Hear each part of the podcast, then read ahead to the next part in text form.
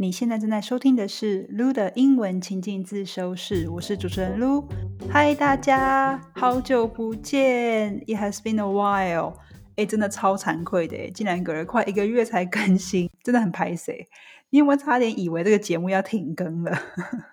当然，我觉得我有义务跟大家交代一下，我消失的这一个月，在音频上消失的这一个月到底在干嘛？那其实就是两件事：一就是我在全心照顾我的外商求职教练课学员；那第二个就是在筹备 CEO 商用英文口说培训营。那呃，说到这个教练课的部分，因为我的外商求职教练课是一个一对一高度克制化。有教练带着你陪跑整个求职的课程，那我们会在九十天内呢，完善你的英文履历啊，定位求职方向和准备各式英文面试题，和优化 LinkedIn 的整个内容。那你会近距离的和我合作，并得到及时的反馈。这个教练课呢，适合想进外商却不知道从何开始准备，或者是一直找不到突破点的同学来参加。那如果你想加入的话，务必先加入排队名单。教练课的报名呢，要先来求职咨询，然后才能报名。那下一期的求职咨询预计会在五月开放，那只有少量名额，那记得先加入排队名单，才能第一手获得消息和排队优惠哟。那另外呢，在忙的专案呢，就是这个商用英文口说培训营啦。啊，我在四月的时候呢，其实蛮密集的，跟将近三十位同学面对面连线，聊聊他们在口说英文口说上面遇到的困扰。那 maybe 现在正在在收听的你，就有跟我连线过的机会，对不对？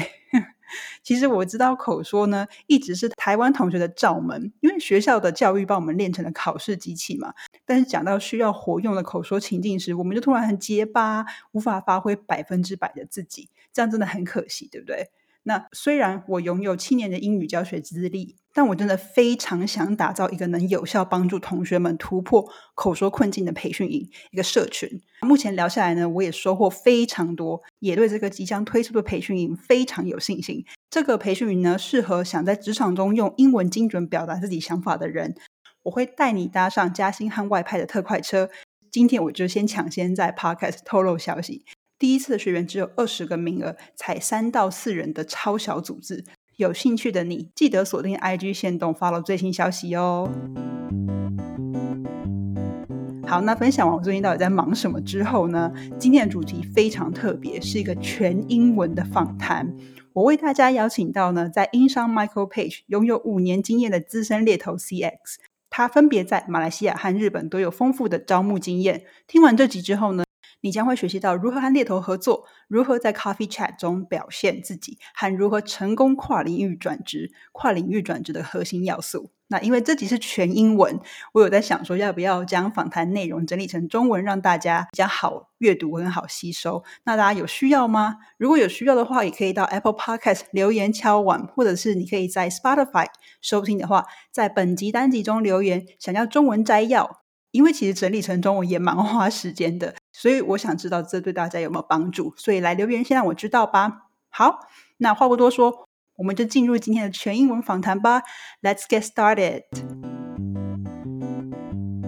We're so happy to have you here, Chu Xing. Today, I'm so honored to invite her to come to our podcast, and this is the very first time we feature this in English. You know, okay. So before we dive into the topic we're going to talk about today. Can you tell us a little bit about yourself, about your background, and then how long have you been doing recruiting? Okay, thanks, Lu. I'm from Malaysia. So my professional background is I studied accounting and I started my career in the Big Four as a finance accounting uh, consultant. And then I didn't really enjoy in terms of the consulting accounting work. So I joined uh, just an opportunity that I joined a recruitment company. So as a recruitment consultant, basically. So I started off my first three years of uh, recruitment in Malaysia, and I moved to the Tokyo office almost two years ago. So currently, uh, my role is focusing more towards the IT recruitment um, in Japan market. Okay, wow, that's so cool. So you started off as you working for Big Four, right? Which one is it? Yes, I work for uh, PwC. I was as a fresh grad. And then you just like got into this current company of yours, and then it's a British company, right? Yes, it's a British uh, listed company. So globally, we are one of the uh, largest uh, recruitment company in the world, and we specialize in recruiting uh, mid to senior level position. And we have across various different functions and disciplines, basically. So then you were mentioning that your recruiting specialty uh, is more on IT, the IT side. Yes. Um, in Malaysia, I was focusing on finance. Mm-hmm. Oh, so it was more related to your background, but then you switched to more like an IT side. What changed, or yeah, what was the reason? I think one of the reason is uh, I think everyone knows that uh, IT or technology is like booming, and that is one of the industry or Mm. the functions that my company has been investing heavily the past two years. So when I joined the Japan office, they greatly needs people to expand the team here in Japan. That's why uh, they offered me this position, and I find IT very interesting as well. Uh, obviously, it's a growing industry and is one of the most demanding talents right now globally. Mhm. Sounds very fascinating. So I'm sure we're gonna dive into this part deeper uh, later. But then I wanted to let the audience know. So how did we know about each other? how, how did we know about each other? Uh, it was just really a coincidence, right? I think we met uh, online. Yeah, but it's not a normal online, you know, kind of meetup. It's like on Bumble through this dating app. But of course, like we're not, you know, like looking for um like partners. Well, like me personally not. But then like we were on Bumble friend. So that's why we matched and then we was just like came out for a dinner and then realized, oh my God, this is so cool. We're doing pretty similar things. I'm more on the entrepreneurial side and then you're like in the corporate world, you know. So I was like, yeah, why not? Let's do a collaboration. Sounds really, really cool. Yes, I did expect to have uh, met someone like you who uh, does like uh, you know training and coaching in this area as well. So it's, it's quite interesting of what you are doing currently. Yep. Yeah, exactly. That's so cool. Okay, so right now, uh, let's dive into the next questions. Um, and then can I ask you, how many employer clients do you work with at the moment? I work with more than 10, 20 uh, companies. So uh, that is very depending um, on assignments that we get. Of course, pretty much our company is very industry uh, focused too. So I'm mainly focusing on the manufacturing and uh, pharmaceutical Mm. company. So some companies they are huge, right? There are a lot of reoccurring like businesses from these uh, companies that we constantly uh, collaborate together to find um, talents for them. Some company they have relatively smaller team in Japan, so probably you know uh, one year we only have one or two assignment with them. So it's, it's very depending on company needs. But uh, one of our role is to you know expand our network to work with like um adding more clients into our list and so that we can give more options to our talents as well. Yeah. Okay, but right now you're focusing more on the manufacturing and then pharmaceutical parts. You were saying that you you were given like one to two assignments. Like some companies, uh, they will give you yeah maybe they only have the hiring needs of one or two people, uh, in their team in a year because their turnover is not high, right? Or they are not expanding. Uh, if there's no one resign, there won't be a replacement, for example, or uh, they are not adding headcount. So potentially, uh, I'm just referring mainly for IT uh, team. So so potentially maybe one year they only hire one person or two. But some uh, companies they're expanding like crazy. Maybe every quarter they have some new headcounts, for example. Or some company just going through some changes, turnover is very high. They would keep doing like replacement. So it's very depending on what the organization needs at different point of time. Yeah. But then for you guys, do you have like something like a peak season or low season, something like that? yeah that's that's for sure so usually beginning of the year is is quite a quiet period or the end of the year so the reason is because like people going on holidays you know and company may use up their budgets to hire people so they may not be hiring so beginning of the year is also most of the time people are still on holiday mood Okay. that's one secondly is you know they may just refresh their um, headcount uh, budget and they are doing the planning as a whole. So usually end of the year, beginning of the year is slightly quiet. And depending on certain company fiscal year too. Uh, quarter three can be pretty quiet, but it's depending on the market. Okay, so sounds like summertime is like probably the peak season, right? The busiest. Yeah, quarter two. Yeah, yeah, spring, summer. Yes, yes. Mm-hmm. All right. Okay. So we're gonna dive into a part that's more exciting for a lot of our listeners because they are all they are looking for jobs. So they really want to know, you know, from a headhunter's perspective, how do you get that job? How do you land that job? So let's talk about coffee chat. I'm sure that you do coffee chat all the time, but then like can you tell the listener that what a coffee chat is and then what do you usually do during a coffee chat?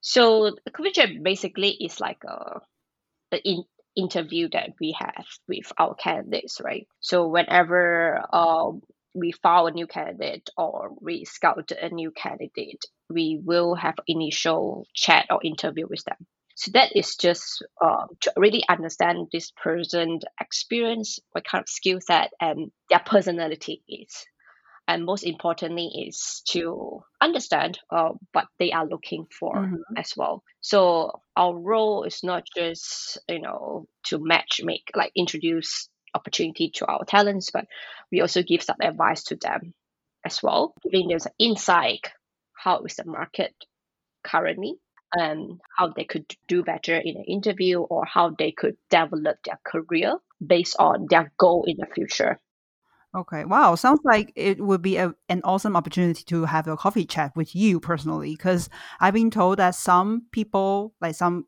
candidates, job seekers, some of them, they're quite afraid of being approached by headhunters because they couldn't know if this headhunter is kind of, you know, uh, try to bullshit them or try to give them false information, you know? So have you ever had that experience that the you know job seeker is quite protective or quite i don't need your help something like that or not really of course, uh, absolutely. I understand, right? Uh, especially in the very competitive market. Some candidates, you know, or talents, uh, they get approached by multiple recruiters at the same time, and it can be very scary. And you don't have so much time to talk to each and every one of them. Uh, so that's why you know we get rejections a lot. Yeah. Um, they are uh, also recruiters market that um, they just simply give some advice and or they have um, mislead some candidates too which is uh, not necessarily uh, everyone in the market but some of them they kind of really need to like pick and choose uh, who do you want to work with and somehow it's about like the chemistry you have the recruiters as well. And you want to go with someone that okay. you want to trust um, because you are fighting your next career. And obviously you care about your career right? Um, if you don't trust a recruiter is is a very hard partnership to move forward. Uh, in terms of landing your dream job it's also about experience like having different conversation with different recruiters. Will slowly give you more information about market but be it is the right information or wrong information but the more people you speak to uh, the more things that will make sense and it will help you to make the more informed decision and also yeah, exactly. uh, they will help you to uh, understand the market better and you know where you are in the market as well all right. So uh, let's come back to the coffee chat. So then you mentioned that from your point of view, that coffee chat is actually an interview. But then I feel like a lot of candidates they probably don't know that coffee chat is kind of like a informal interview. So then can you tell us like how do you usually like assess a candidate during a coffee chat? So what kind of qualities or what kind of experiences or what would you suggest them to like sell or show themselves during a coffee chat? Then you know definitely will help you to figure out oh whether this is a good position for you or not I think is uh, usually we we go into uh, a chat or interview a very open mind because we, we don't really know the candidate that much. So we want to know a full like experience, hopefully, about okay. Of course, we, we can't really know one person in that short one hour meeting uh, entirely. So basically, just highlight what are your key strengths uh, the key experiences you have in your career and also what are the key achievements and the projects that you have done. So those are the more important things that will help to guide us to introduce you something that will fit to your strength and based on your past experiences as well. So I feel like the candidates they also do need a lot of self-awareness to really know that hey, so what are the most impressive or the most memorable experiences I had in my career and then being able to showcase that during the coffee chat is also very very important. Sounds easy but then actually if you do it, oh my goodness, yeah, I feel like it's going to trap a lot of people. they just don't know how to do it. Yeah, yeah. Absolutely. I think uh, a lot of candidates like especially those that just started their career, they may not know exactly that uh, what are their strengths or what are their values they can add to the new organization.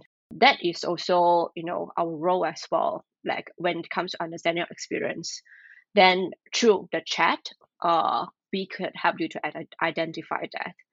And the chat itself is just not for us to assess the candidate, but we also have to support you. So we have seen for myself, like, you know, I've seen some candidates that really don't know, you know, what they want or what they are good at.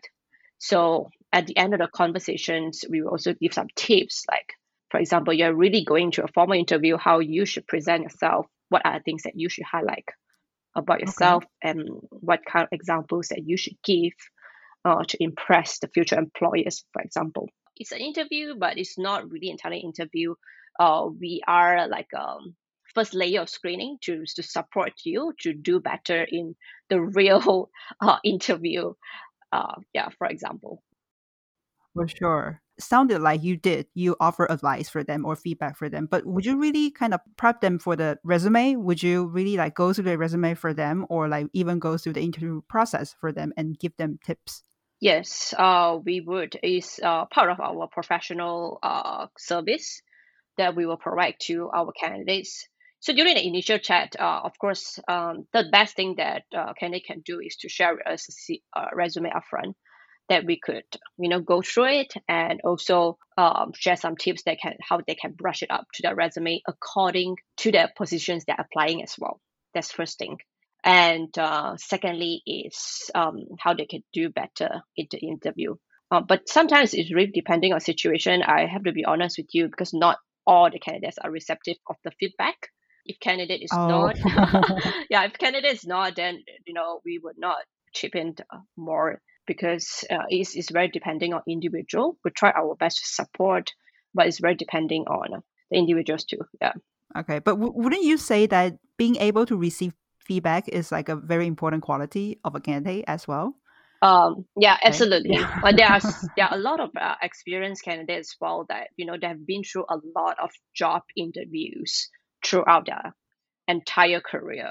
So um, there are times that you know we will give some very indirect feedback to them and see how things go, and also uh, get them through things. Um, basically, this kind of candidate may not so much of guidance from us, but instead like we more on like sharing like how the market works in general uh, or uh, in terms of the you know how's the senior market like how what are the kind of job opportunities that these people should target or should apply for potentially.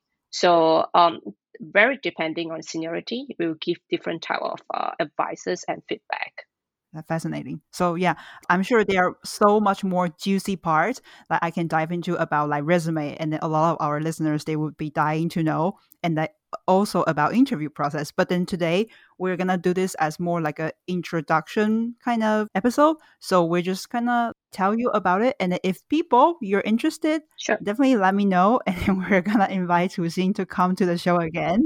okay, yeah. But then okay, so then after we know what kind of support would you give them like, during a coffee chat, then can you tell us like according to your past experience, like this five years uh, experience as a headhunter, recruiter, and then what are the key success factors behind your candidate who made a smooth career transition? I think the key success uh, factors is um, is, is very depending uh, as well is um, depending on what kind of transition you want, right? Versus um, if you are making a career up, like for example, you're IT person, you, yeah, you're seeing the same industry and you're moving within an industry. So that is the easiest, right? You're not changing too much. You're using your knowledge, your expertise to make a transition. But another one is like a really tough one. You're totally moving outside your com- comfort zone. For example, like you are so-called a finance person but you are you're doing like a, you're learning coding yourself and you want to go to IT, and that is extremely Oh yeah, this is quite common yeah, nowadays. and that's not uh not that easy, right? You're changing, you're shifting your uh career uh entirely. So uh but regardless is is really about how you present yourself, how you showcase your experience, some of the key achievement, even though you are not the expertise in that particular positions that you apply for, but if you could share some achievement that's relevant to it and show interest in that particular role and passion as well, that could increase your chances of uh, getting the job. So is we always talk about like the interview assessment is always break down into three parts. I would say one is the candidate technical skill. You know, it's a hard skill. You know, uh, what exactly fits into the JD itself, right? Uh, secondly is the soft skill. So your personality, your communication skill. And third is the most vague one or ambiguous one, which is culture fit. oh, this is important. Right. Yeah, I can say that. yeah. So it's culture fit. Uh, you know, how well that you know you fit into this company, the team that you are going to join, and even like um, whether the company can give you the platform to grow or not as part of it. So, so usually interview will have these three um, assessment.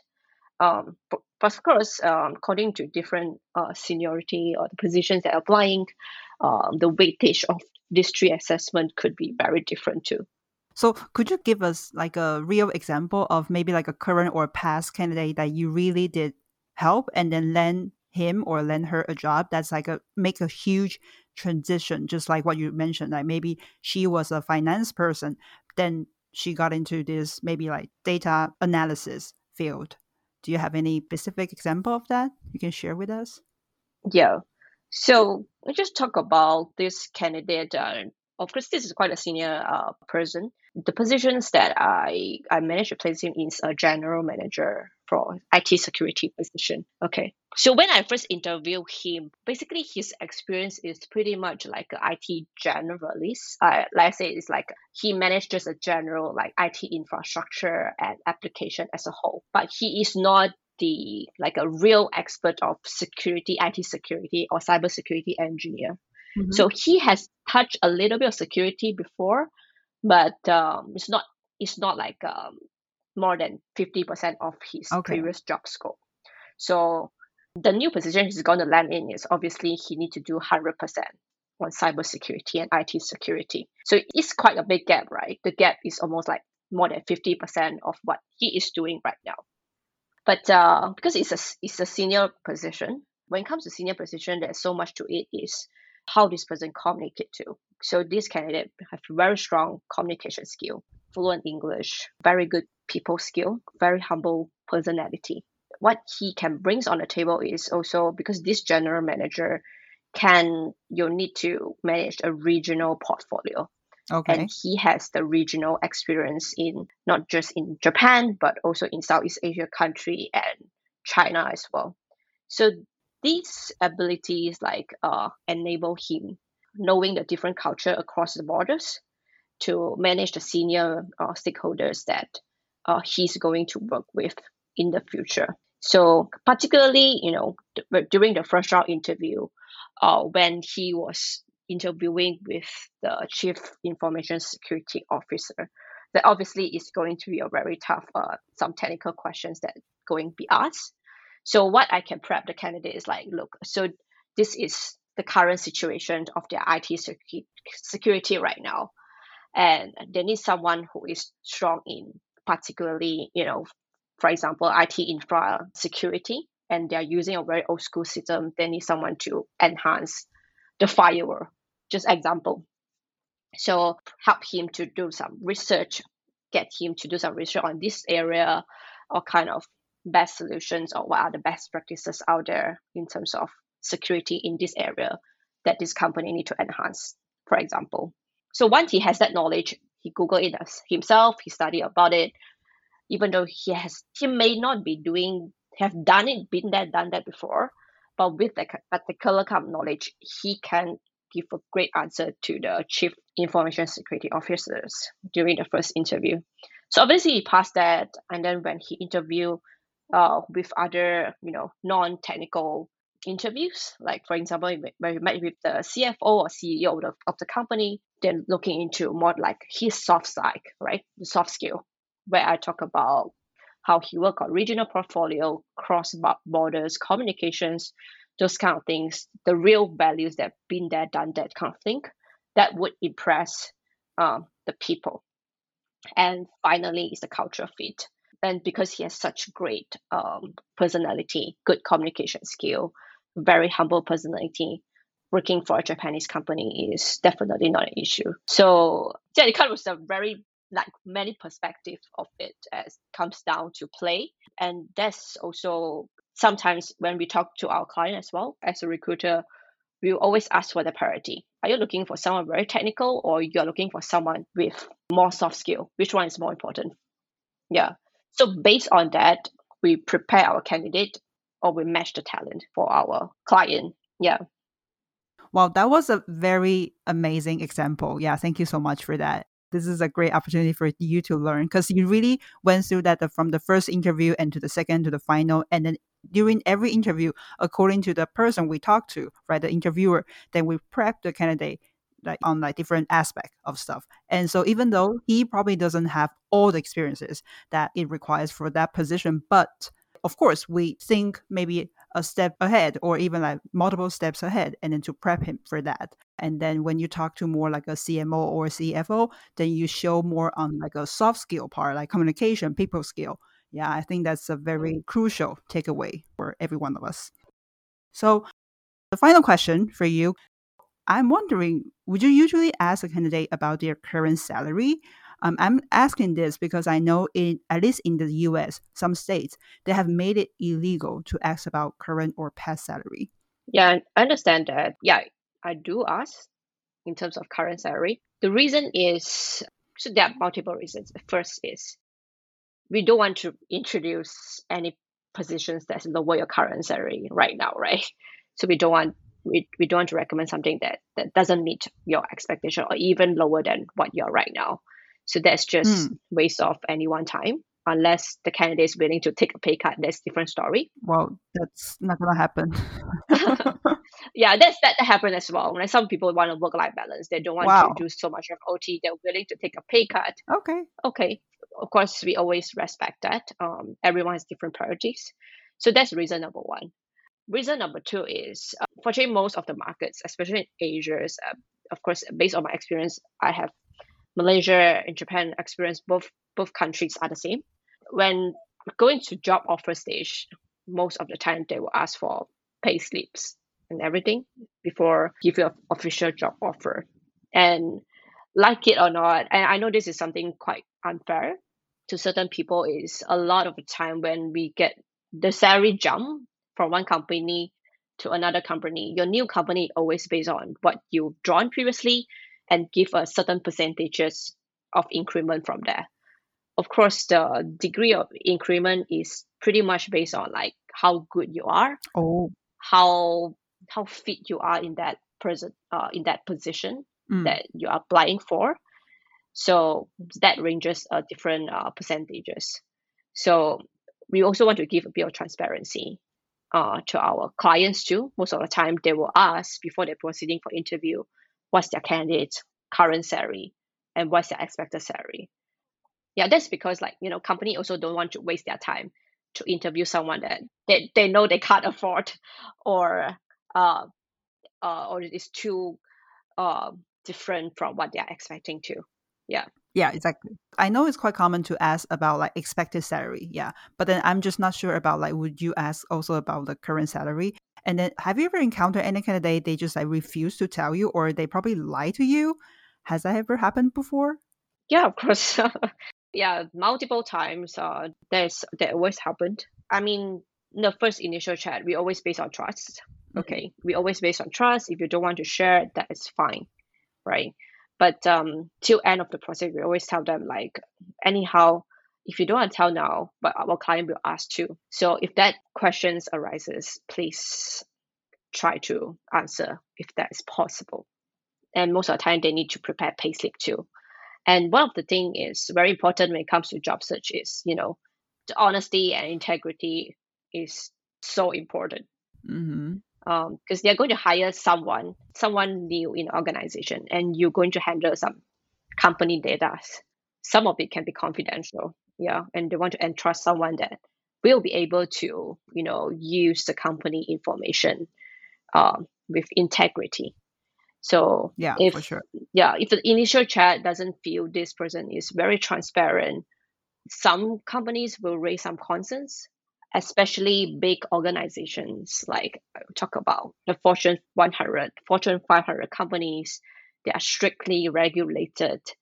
They have very strict HR policies and processes. Yeah, those are things that you can't escape at all. And some even have some background checks on you. So Okay, so it's like sooner or later, right? You're gonna get busted. yes, yes, yeah. So yeah, unfortunately, like if if you lie in the first stage, um, when people find out, there are a lot of companies that pull back the offer eventually. Exactly. Yeah, yeah. Because you know that there's a saying that honesty is the best policy or something. Yeah, you're gonna be honest about it. Uh-huh. Of course, it doesn't mean that Yeah, y- you have to be also smart about it. So don't be those uh, one of those kind of like too honest, honest um candidate, but also be smart Mm, about it to mm. know like how to negotiate with every stakeholder during your job hunting journey. All right, perfect. Thank you so much for coming to the show today. I really, really appreciate it. And Mhm. I'm sure that our audience has gained so much from this. I think you just, that in this past 30 minutes, gave us so much more information, that valuable information that probably no one has ever, you know, talked about before. Thank you so much again to come to our show. No problem. Thank you so much, Lu. My pleasure. 好，那希望今天的全英文访谈有让正在收听的你不仅获得一些启发，还学习到求职的新知。如果你想要用阅读看中文摘要，记得到 Apple Podcast 或是 Spotify 留言让我知道。